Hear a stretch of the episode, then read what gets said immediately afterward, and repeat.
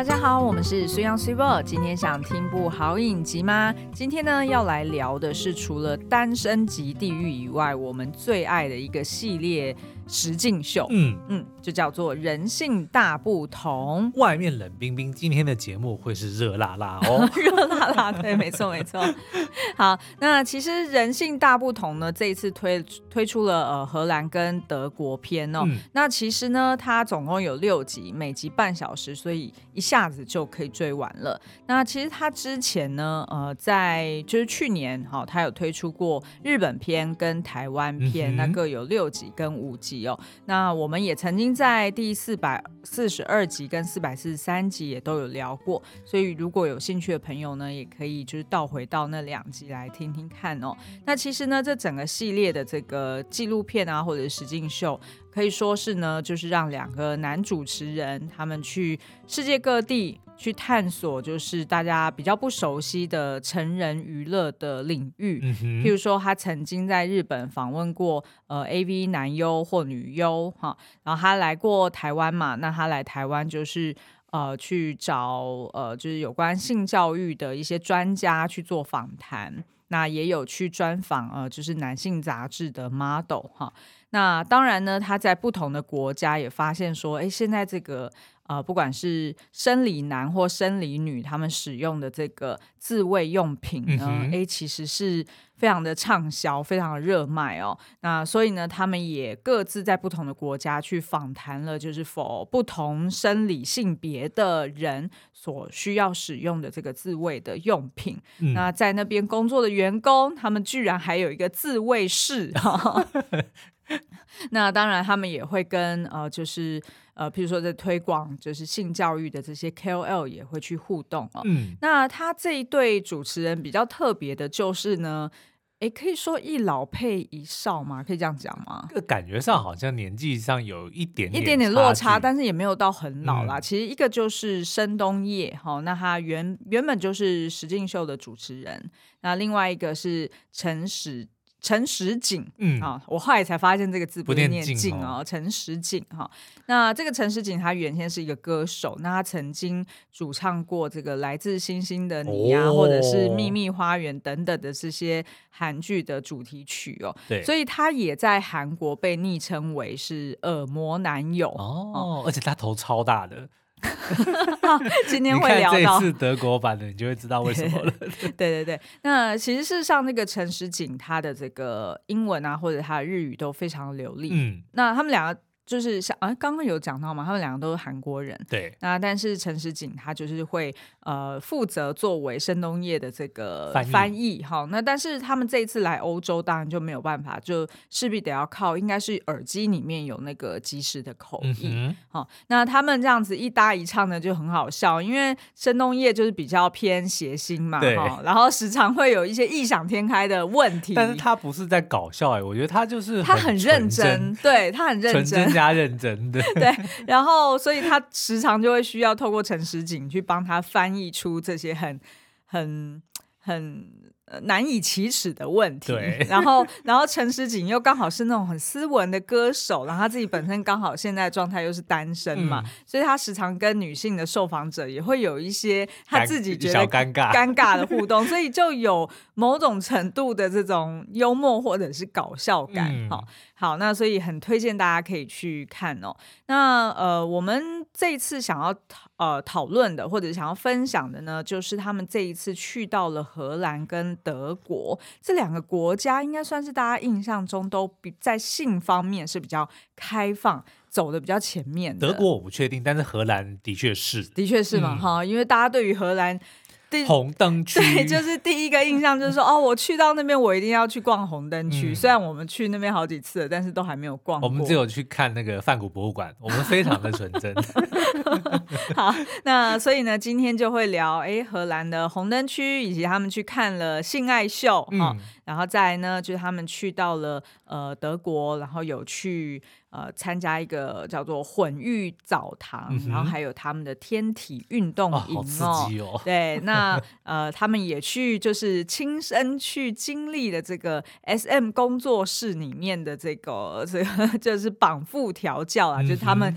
呃本人也有亲自被绑上这个眼罩，然后但是就因为头太大，然后 导致那个帮他们绑的女王就说：“嗯，你的头太大，我要换一条围巾过来。”好，然后再来呢，他们也有呃，应该后来也是继续在德国有、嗯、也有去访问了两对呃，就是两组就是三人行的伴侣哈，也就是所谓的多边恋，然后去了解说，哎，为什么你会想要谈这种？呃，就是同时三个人一起共组家庭的这样子的一个、嗯、呃感情哦。那所以呢，我们今天会就是时间够的话，我们会这四个。呃，就是我印象特别深刻的一些主题，也都会拿出来跟大家聊一聊。嗯、然后呢，也想要问问水央，就是你想要去体验哪些？我们是不是就来设定目标？下一次去欧洲就来？对啊，你不觉得？看他，你看他们去过的这些地方，台湾不用讲了哈，嗯、日本对不对？韩国、嗯、呃，不是呃，日本、德国跟荷兰，嗯、我们都去过，嗯、但是呢。在看他们这个拍摄的时候，就想说他们去的地方跟我们去的地方是一样的吗？对啊，好像不一样。我们怎么都没看到这些东西呢？好好，那我们就先从这个荷兰的红灯区好了哈。嗯、那呃，这个红灯区，我们的确之前。我觉得我们一定有经过过，但是只是我们是白天经过的灯而已，但不一定是红灯区啊。好了好了，也是也是。好，那他们就是去红灯区，然后当然就是访问了呃性工作者嘛，就是他们坐在橱窗里面，嗯、然后呢也有进去参观说，说哦，那他们提供性服务的这个场所，就是那个小房间是长什么样子？那他们也有提到说，哦，他们是需要就是缴税的，然后也要跟政府就是。他们好像不一定每一次都是固定同一间，嗯，哦，就是他们就是要去换那个牌子，然后他就会哎领到一个证说，哦，好，你今天是分配到这一间，那你你今天就是在这一间工作，嗯、那所以呢，他们有有这样子的一段的一些呃，就是针对性工作者的一些访谈呢。那另外呢，我印象很深刻的是，他们也去看了红灯区的性爱秀，对。那在这个性爱秀里面，那个、啊、怎么了？没有，就是门口的招牌是一只大象，然后他还说那是动物园吗？对，好，好，那他们看的性爱秀呢，看起来是一场秀。有连续三段，就是分成三小段，嗯、然后好像每一场大概就是每一段大概就是可能七八分钟，就是好像两首歌的时间。对对 对，好，那它其实呢，呃，一场秀大家可以想象嘛，基本上最重要的是什么？就是要带给你视觉的刺激，然后跟那种猎奇的感受，嗯、所以它才会叫做秀嘛。嗯、那所以它就不是只是纯。在台上真枪实弹的性爱，对。这样子还称不上是一场秀，哦、所以你就可以想见呢，哎，他第一段的秀呢，当然就是要先让你慢慢的可以进入状况，对啊、哦，那所以一开始是女女哦，对，可是我觉得女女比较刺激耶，嗯、呃，嗯嗯，好好，我觉得从男性的角度看女女呢，嗯、会觉得。呃，对，的确对你们来说是、啊、是满足你们的性幻想嘛。但是对于我啦，至少我来说，我也很喜欢看女女在一起，因为我觉得香香的就是美，嗯、没错。可是呢，如果说是呃欧美的女女的话，我就会觉得有一种。震撼感，或者是有一种撕裂感，因为呢，通常欧美的女女她们就是会需要拿出假阳具嘛，哦、那真的就是有够巨大的，然后你就会忍不住幻想说，哦。哦，下面有一点 啊，当然，不然如果拿牙签出来要干嘛？对不对？不是啊，总是就会觉得好像有一点太撕裂了，所以就会要擦红药水吗？通常在 就是呃第一段看到那种欧美的女女，就会觉得啊，好像有点不太舒服。嗯、但是男生当然看起来是享受的啦。对。那在第二段呢，哎，就是男女，然后就异性的性爱。那这一对呢，其实是一对夫妻哦，嗯、而且他们其实已经在性爱秀里面表演，好像二十几年。对，他们好像结婚二十四五年，然后表演了二十年。对，他们应该是世界上就是发生关系最频繁次数最多的一对夫妻。哎，他好像说什么，就是一天一年六万次啊，对不对？因为一个晚上要五六次，对，他说然后一周五天，嗯，对不对？做了二十年。重点是呢，这个男生非常的敬业哦。嗯、他说他在表演的时候，他我绝对不在这栋建筑物里射精，所以除了他们当晚表演四五次之外呢，他还要回家跟老婆再来一次，然后才会解放。呃、哇，真的是，因为等于他，我我我大概可以理解，因为他可能希望训练他的。大脑跟肌肉，嗯，就是去认定说，在这个场合里面，这就不叫性爱，对，这个叫做工作。嗯，所以因为我我觉得可以理解，因为男性还是在呃生理男上面，还是在性爱里面，还是嗯。大部分来说还是比较主动的啦，就是说你需要有主动的肢体进攻的这个动作。对，所以如果你就很快就气气，那叫气械吗？就是很快就就兴奋的话，那很有可能就现场就是你没有办法掌控那个现场的状态，因为毕竟它是一场秀，它不是一个真的性爱。好，那所以其实我觉得这个这个老公算是还蛮专业，蛮敬业，超专业的。对，但是我也某种程度蛮蛮羡慕他老婆，因为他老婆，因为毕竟女生就是她在这个表演里面，她还是倾向就是比较被动的状态，嗯、所以她就是可以尽情的享受。是，然后她说她自己在这个表演的现场，她还可以可能来个四五次都可以，然后回家又可以再来。四五次，然后一天表演四五次，哇塞，一天就来二十几次。其实很健康，我、uh 我感觉他是应该会。就容光焕发，对，真的很舒压的。好，然后呢，到了第哦，等一下，我们还没有讲到，而且在夫妻表演的时候，你从一个证据可以看出来，这个老公他真的是把这份工作他非常的敬业，嗯，因为呢，他还进阶表演到说他在一边性爱的时候，他一边类似像、oh, break dance，对，我我怎么觉得他好像有点像蛤蟆跳。对不对？就有点像青蛙跳，然后是侧边跳的感觉哈，uh. 所以他还加入了一些特技在里面。所以当然你在过程中你就觉得有点好笑啊，或者是觉得有点夸张。Uh. 可是我觉得这个就是性爱秀的一个怎么讲？一个它的意义嘛，因为它就是要 entertain 你的哈。那到了最后一段呢，那当然就要收尾嘛。那收尾你就是要增加跟观众的互动，uh. 所以他们好像就找了一个。就是人偶上台射水，对，喷水，然后喷在你身上，这样。你确定那是水吗？也 有可能是演员们就是觉得很不爽，知男优，对，知男优，对。好，所以我觉得这个视觉猎奇度，我不知道哎、欸，你会想要去看吗？我会想要去开个眼界。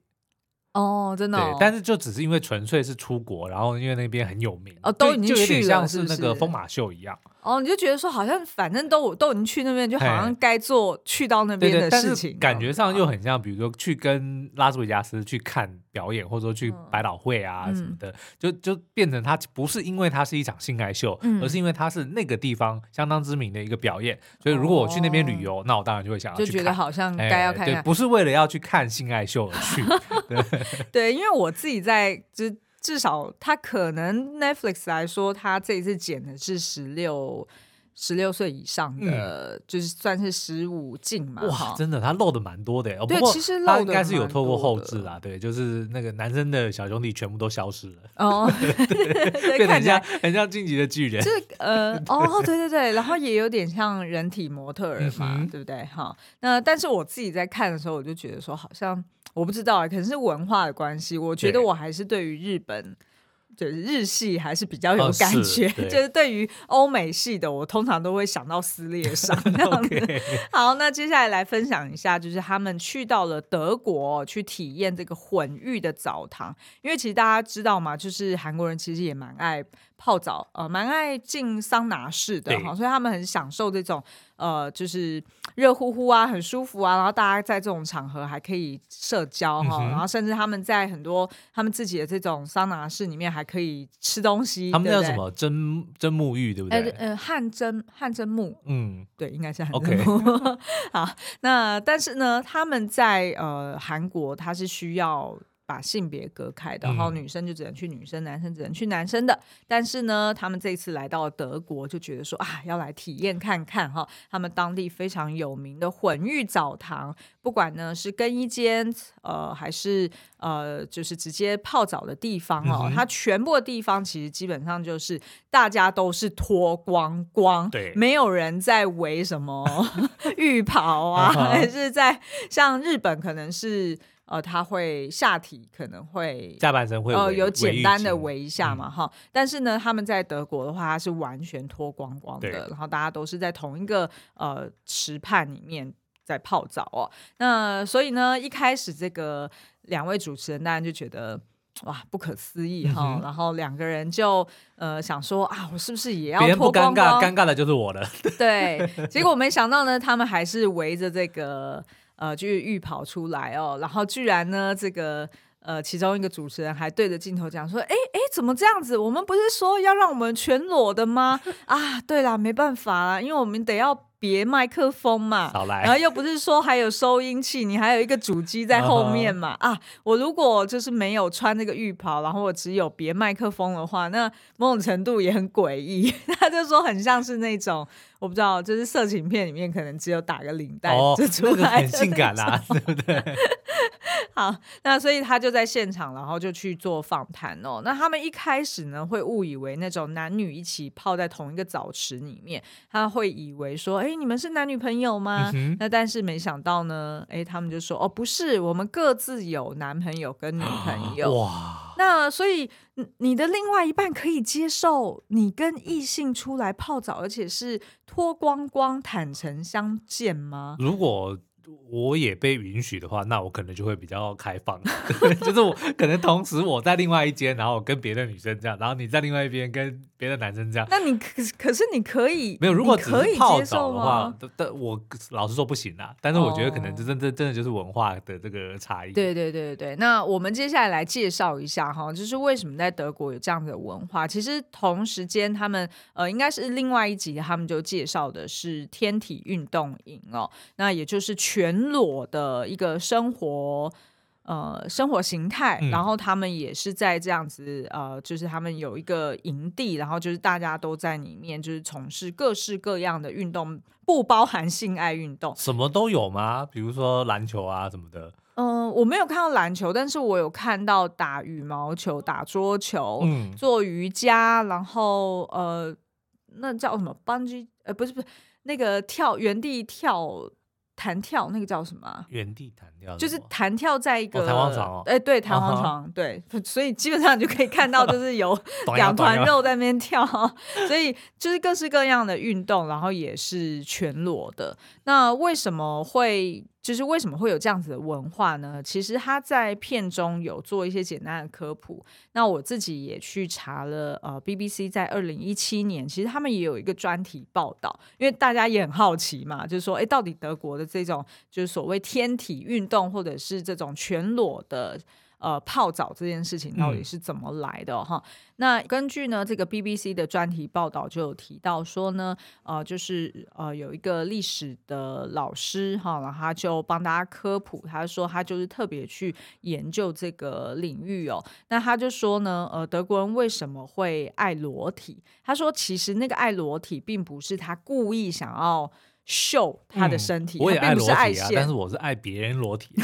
对对对对，然后也不是因为他们对于性的渴求很高，嗯，因为基本上这件事情跟性是切开的，哦，所以他就说，在他的研究里面，他发现呢，德国人会喜爱裸体，它的根源是来自于健康这件事情，嗯，因为他们相信呢，就是身体多晒太阳。哦，然后在新鲜的空气里面去运动是有益健康的。那而且呢，在呃，就是早期哦，就是二零年代，因为当时候就是工业化、工业革命之后嘛，嗯、然后再就是呃呃，就是人都往这个城市里面去群聚，对啊，就是比较集中的生活在一起，远离了大自然。嗯嗯，所以呢，他们就觉得说，哦，好像。呃，就是时常去这样子做一些天体的泡澡啊，然后或者是呃推广这种所谓的裸体运动啊，就可以帮助自己跟大自然还有保留一定的连接。哦。那后来到了三零年代、四零年代，也就是纳粹统治的时期哦。嗯呃，大家看很多电影，其实也都知道嘛，因为他们就是崇尚这些身强体健的雅利安人哦、嗯呃，就是他们认为就是这样子金发啊，然后身体的那个强健那种线条，就是很像大卫，哎，就是希腊罗马时代的那些雕像一样哈，所以他们就觉得说，呃，裸体就象征的一个强大，然后年轻有活力的一个德国。哦、那而且因为纳粹他们。呃，相信的就是所谓的种族纯洁嘛。但是他们那些雕像的这个生殖器的尺寸都相对的小哎。哦，不予置评。好，继续。好，OK。所以呢，等于是说，在纳粹统治时期的时候，他们其实。他们相信，或者是他们推广的这种政治的 propaganda，嗯，其实也刚好跟天体运动的这样子的精神有一些部分是不谋而合的。哈、哦，那后来呢，到了二战结束之后，因为就是东西德不是不是就算是分裂嘛，嗯、就东德就是被呃共产党所统治嘛。那所以当时候呢，就是共产党他们就是比较偏保守的这样的一个社会风气，嗯、哦，就不准说就是。呃，女性裸露、呃、裸露，然后呃，其实纳粹统治时期其实也有规范女性不可以裸露哦。对他们其实那时候讲的就是说说法，就是说女性裸露会有害她自己的这个性的矜持，哎就是她比较偏向是那种，就是比较。呃，父权的一些思想啦，他其实纳粹统治的时候，其实也有这样的思想，只是说因为那时候他们崇尚雅利安人，所以他们那时候办很多那种运动会啊，嗯、或者是集会游行啊，他们可能就会呃比较崇尚说要呃男性露露出他的那种就是身强体健的那种威武，哎，对对对的模样。那在东德时期呢，那时候共产党其实也是有。做一些规范，可是当时候，呃，可能对于那时候的国民来说，哈，就是在东居住在东德的这些德国人来说呢，他就会觉得，呃，就是在共产党的统治之下，好像所有人都要穿一样的制服，都灰扑扑的，然后所有人呢，就是变成一个小螺丝钉，就是要服膺于这个体制之下，去个人化，没错，嗯、所以呢，他们就呃。某种程度就利用裸体或者说去海边游泳这件事情来做一个反抗，嗯、因为他就会觉得说，我脱掉了制服，我脱掉了你要我穿的那些呃，就是灰扑扑的统一的东西，嗯、那我就有我的个人象征了。但是，一堆人脱了光溜溜的，一堆肉色在那边，他又失去了个人。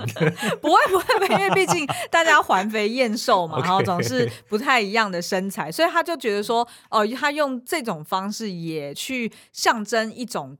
自由哈，嗯、因为当初就是一开始二零年代，的确他们也是想要远离这所谓都市化的一些比较集中管理的那种呃被压抑的感觉，对所以他们也想要就是接近大自然，而崇尚呃就是比较自由的感觉嘛。那所以其实，在二战之后，就是说在东德的这些人呢，他们也呃就是崇尚这件事情，然后大家就会在警察来临检或者是来取缔的时候，大家就一起围在这个警察旁边，然后。去咒骂他 这样子，然后警察就，我觉得某种程度的警察怕的不是真正受伤，而是被一一群那个叫什么赤金，那怎么讲啊？那个什么赤裸金条，有一个这样的说法嘛，嗯、就是一一群白肉对把你围在 浪里白条，浪里白条，张顺没有浪里白条是《水浒传》里面的其中一个角色啊啊，那是那那是怎么用的？他是他的外号就叫浪里白条啊，那为什么要？因为他就是很会游泳啊，他游的时候就很像一条鱼在水里面这样子，原来如此，就浪里面有一个白色的条的那边。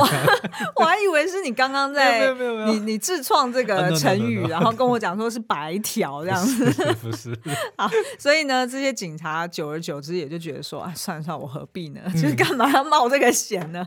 所以后来呃，官方我也脱，就是政府单位就受不了了，然后就想说啊，这。民众的需求很很高涨，所以他们也就建立了一些呃天体运动营，哦，就让他们至少有一个官方的地方可以去了，我比较好，你就不要私底下来了。对对对，所以后来到了呃八零年代呢，其实当时候的这个调查就有说，大概有八成的东德人，嗯，其实都会去裸泳作为他们的休闲活动之一哦。那所以后来当这个东西德统一的时候，西德人还觉得东德人很奇怪，因为西德人，呃，即便他们那时候是资本主义社会嘛，嗯、他们反而还觉得说，你们东德人共产主义出来的，怎么都这么的奔放，奔放。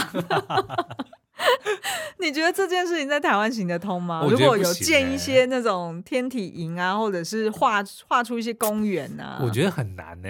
嗯，因为我觉得台湾的这个民情还是比较保守。对，嗯。嗯我觉得不只是民情保守，我觉得还有就是台湾的公安问题太多。怎么说？就是台湾的很多公园或者是呃，就是就是 政府建设起来的东西，其实品质可能有一些问题，哦、你不觉得？就是至少啦。有，我们昨天在那个，嗯、我们昨天是在哪里？西门町外面不是有个公园，嗯、然后就有一个石石石头做的一个溜滑梯吗？对对对对，然后我们就看到一个弟弟，大概应该是七八岁，嗯、然后抱着他的妹妹，大概是三四岁，嗯、他就直接举着他，把他妹妹从溜滑梯上面丢下去。然后呢，他妹妹就是因为他的重心不稳嘛，对对对，下去的时候差点那个头，我看到就已经直接撞石头边缘，对，就直接敲到那个溜滑梯上面。对对对对，我想说哇，对，就是当然就是说现在呃。我不知道，至少我在新北或者台北市，的确有一些公园，他们有更新了，对不对？哈，就是我们有去踩嘛，就是它的对它的地啊，就是有呃用一些比较新科技的，我不知道是什么材质，就是看起来比较安全。然后他们的那些溜滑梯或者是一些呃攀爬的设备的确有更新，但还是有蛮多座公园，其实他们还有待更新。那这跟裸体有什么关系呢？你不觉得如果说就是有这样子的一个溜滑溜溜滑？对，就是大家裸体，你就想象大家裸体在台湾传统的公园，嗯，做一些运动，传统的公园、啊、就觉得哦，好痛哦，就是时不时就感觉它就会被夹到，或者它就会被戳到，或者它就被割到，就觉得啊，哦、你在德国的公园里面裸体玩，应该也会割到夹到，所以我就觉得说，呃，可能真的是要。就是自己要做好，我不知道。我觉得，我觉得是民情的问题啦，会比较难接受。对，因为的确，男主持人就有问到其中一个受访者嘛，他是呃，连在家中都喜欢全裸的。嗯、那主持人马上就反应很快，就说：“哈，那你在煎蛋的时候也是全裸的吗？哦、那如果就是他就喷那个油的时候喷到你身上怎么办？”然后他就现场马上示范，他就说：“这要把肚子往后缩，屁股往后顶啊。”你这样子手伸长，你就可以避免自己被烫到啊。哦、然后，所以我觉得、那个、男生还女生？男的，哦、呃，他大概看起来四五十岁吧，而且我觉得他好用心哦，因为他一定是应这个呃，就是节目要求，或者是他自己很热心的想要提供画面啦。他就回家用，应该是请他老婆帮他用手机拍了一段 他真的在煎蛋的画面，然后还最后结尾的时候还跟这个镜头讲说：“你看，你看，我要翻蛋喽，我要翻面喽，嘿。”翻好了，看吧，哒哒，我没有被烫到。然后上菜，双蛋肠，是三蛋肠。好，所以其实呃，以上就是我们也顺便帮大家科普一下啦。大家如果有兴趣呢，我会在文字说明栏里面也放这个 BBC 的专题报道，大家也可以看一下这个文章。那基本上呢，这个其实就是呃，在片中有提到的，就叫做 FKK 运动、嗯、呃。运动文化哦，就是所谓的叫做提倡裸体自由的天体主义文化哈，所以基本上是跟性分开的。然后他也希望能够解放大家，就是自由自在的在这个世上可以获得尊重。跟性有关的是隔壁那个 FUK 运动协会。好 啦好啦，那再来呢？我们呃还有一个印象蛮深刻的，但是我觉得这这两个就是他们去参观的这两个地方，其实也都让我联想到另外一部作品。嗯，那待会我可以跟大家聊一下，是跟神力女超人相关的哦。哦好，那一个呢，就是他们去到一个绑缚调教的 SM 工作室。嗯，那这个绑缚调教其实就是 BDSM 啦，就是它的全名哈，Bondage。就是捆绑、嗯、调教 discipline，嗯，然后支配 dominance 跟臣服 submission。对，没错，嗯、这呃就是 BDSM 哈。那他在这个呃，就是他们的参访过程中呢，他们两个主持人就是被蒙上了双眼哈，然后有调教师带他们进到不同主题的房间，然后去让他们体验呃，不管是被捆绑啊，或者是被支配啊等等的这些。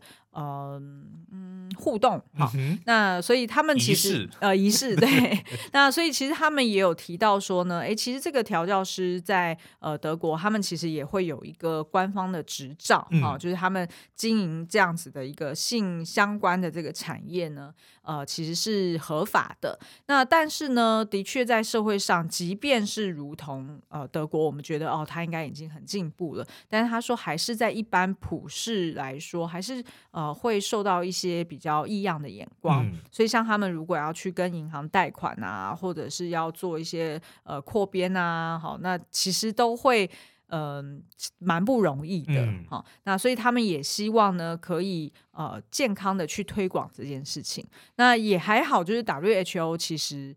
呃，好像是什么二零一三还二零一六年之后，其实也排除了 BDSM 是所谓的疾病哦，因为他们原本认定是，是心理疾病，对对对对对对，没错没错。那因为他们只就是就是呃讲到说，就是如果是双方自愿的，那这个就是一个呃正常的，就是个人的兴趣跟爱好了哈、嗯。那其实，在这个呃，看完这个 SM 之后呢，我不知道我 我我自己都觉得说，其实我自己平常都有一些幻想，但并不是真的是跟性相关，对，而是我真的就是很想要打你，就每次看到你 白嫩嫩的皮肤，我就是很想要破坏它，不知道为什么，就是有一种。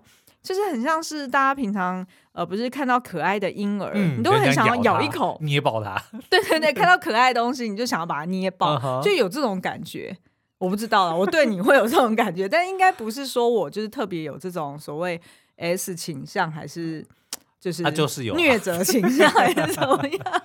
好，那再来呢，他们最后一集也有去访谈一些呃，就是多边恋的。呃，一些伴侣哦，嗯、然后呃，像是其中有一组就是一女配两男，对，哦，那他呃。呃，先是跟其中一个结婚，然后但是后来呢，就又呃重逢了第三个呃第二个男生。那后来呢，她的老公也接受了他的妻子，就是在跟那个男生在一起。嗯、然后后来他们三个人就多元成家了。对，好，但是在法律上面没有办法啊，因为现在还是一夫一妻制嘛。对，对对对，所以等于是呃那个第三者可能就会比较没有法律上面的保障。嗯，好，所以其实在，在呃访谈里面。我觉得两个男主持人其实也问出一些我觉得蛮好的问题，因为也有提到说，呃，譬如说你，就这到底是什么感觉？你爱了一个，但是你又会爱第二个。对，但重点是他们之间的关系是，你说两女、嗯、两男一女，对，那但是是只有。两个男人对那个女人之间的感情，还说两个男人之间也有感情。好，两个男人之间有感情，可是他们的感情比较不是爱情，而是家人或者是友谊。嗯、对对，但是呃，对呃，我 我根本不懂。好，那反正呢，就是他在呃呃访谈的时候也有问说，那就是到底是什么样的情感？就是为什么可以同时爱两个男人？嗯，那这个妻子就有提到说呢，其实他就你就想象有点像是你会想要生第二个小孩，对，但并不是因为你并不爱第一个，嗯，只是你比较爱第二个，不是，而是你就只是想要生第二个，哦，然后当第二个出生了之后，你又不会，你也不是说你就不爱，对，你又不是偏爱偏爱哪一个，你知道吗？我觉得这这个是很难的，虽然我们自己没有当父母。可是我觉得一定、嗯、一定有偏爱，但是在感情里面，他们这种三人行，嗯，我也不知道到底是不是真的有偏爱，但是他的确是会形成一种很特别的一种关系，对，互助或者是拉锯关系。因为互助来说好了，嗯、他们就有提到说，哦，她就是这个女生，她跟两个男的个别生了一个孩子，对。那可是她并没有特别去跟孩子说你的生父是哪一个，那他自己知道吗？呃，看来是还不知道，因为那小孩都还蛮……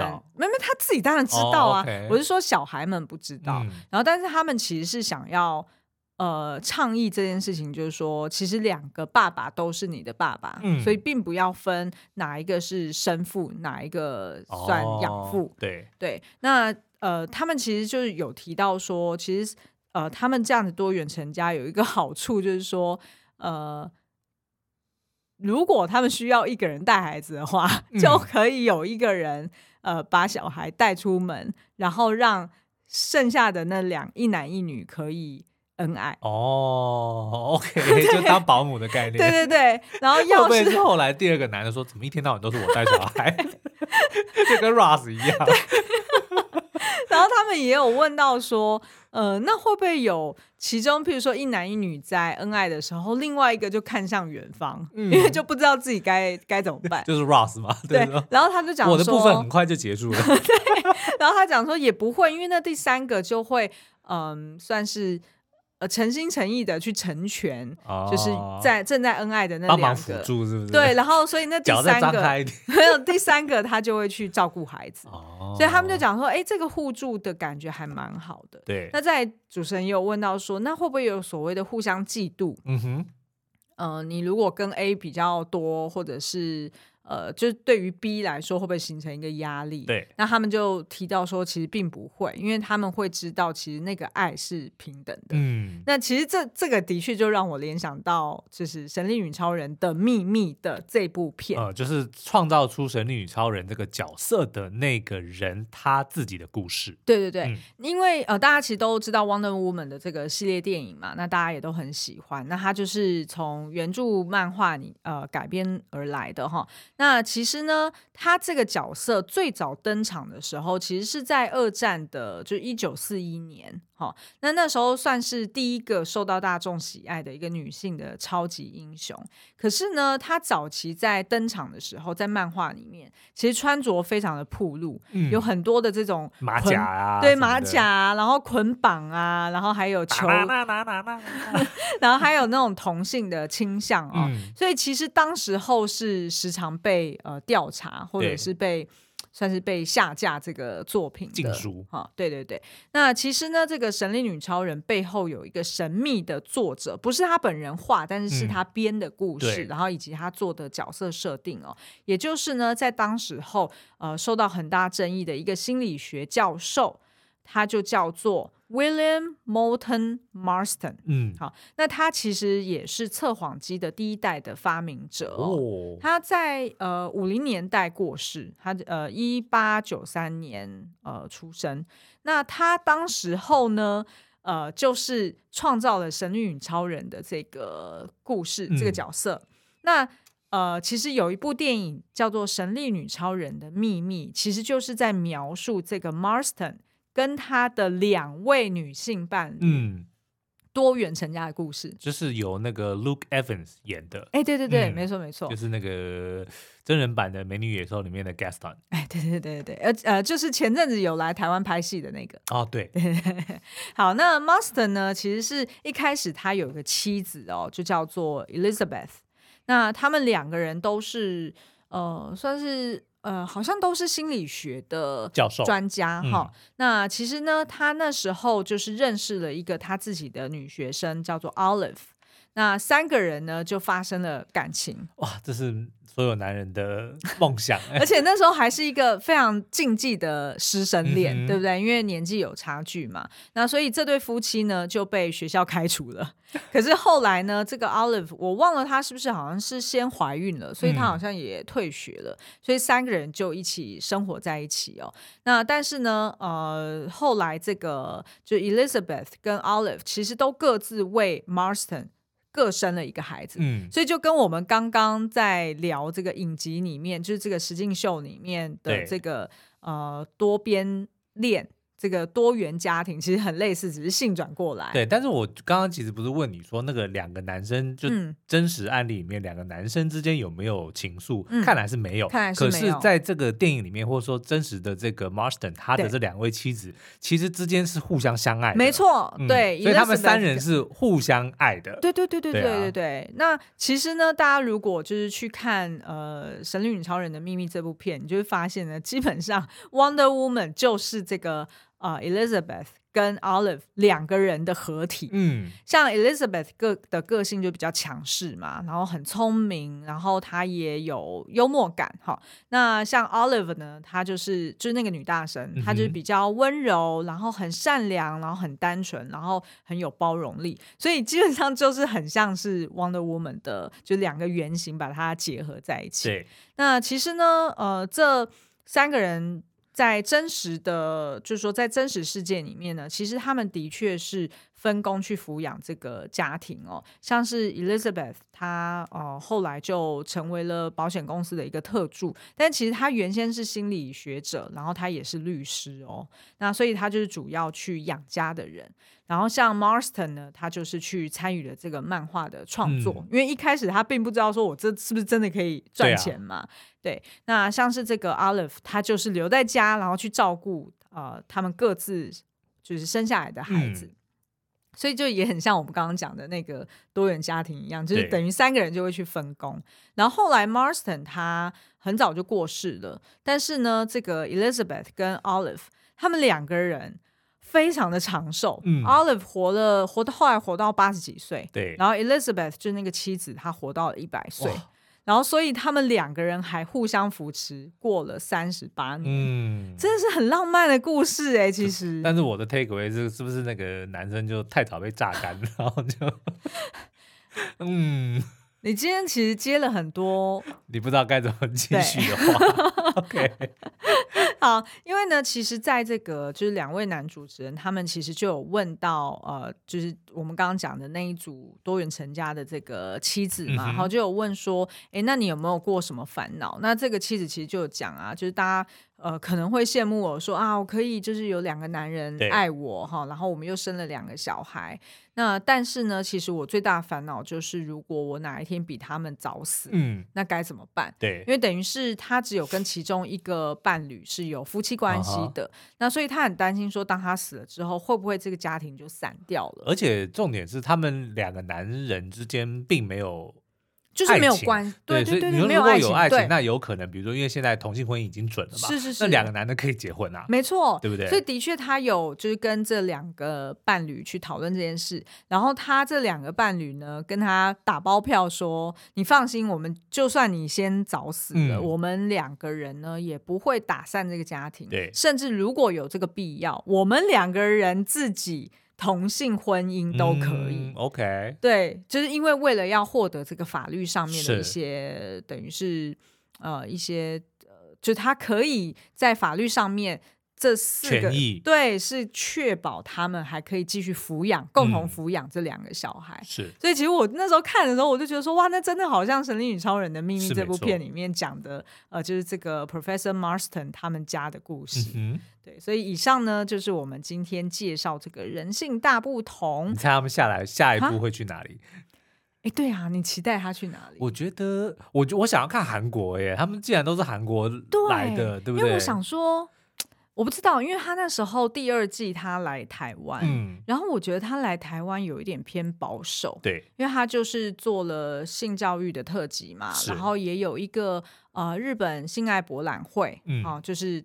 呃，就是大家进去里面拍 AV，那些都是日本人啊。对，我就觉得 说啊，有点可惜，因为其实我觉得台湾的酒店文化很多元。哦，对，对不对？就是有呃日式的啊，然后有制服店啊、礼服店啊，可能就不会被列为是就是性方面的，因为那个比较像是社交的一环，你懂吗？当然不能说那边就没有，可是我觉得会调通会比较偏向是社交。哦，是吗？对啊。因为其实台湾还有所谓的手枪店、凤楼、哦，就是呃，他可能比较平常不在台面上。对，就我会觉得，如果他就是来、哦、我觉得可能有来台湾可以可能有可能有法律的问题。你看，像我们目前看到的，全部都是合法的。哦、也就是说，他如果是非法的，其实他是不太能够去宣传这件事情的。哦、也是，也是，对不对？那你会想要，你会想要看什么国家？哦。北欧的，呃，但是荷兰也算了吧。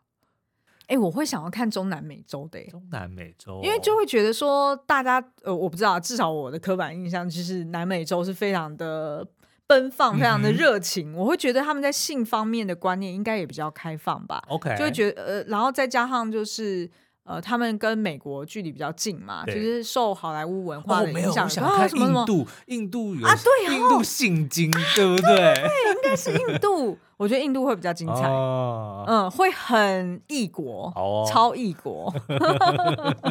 好，所以以上就是我们今天哎也顺带介绍了这个《神力女超人的秘密》哦，我还蛮喜欢这部电影的，就不是不是用猎奇的角度去看，其实他在里面讲的很多呃，就是 BDSM 的他的一些同样的心理学的概念，嗯、我觉得还蛮相同的。是的，嗯，好，那今天的节目就到这边喽，下次再见喽，拜拜，拜拜。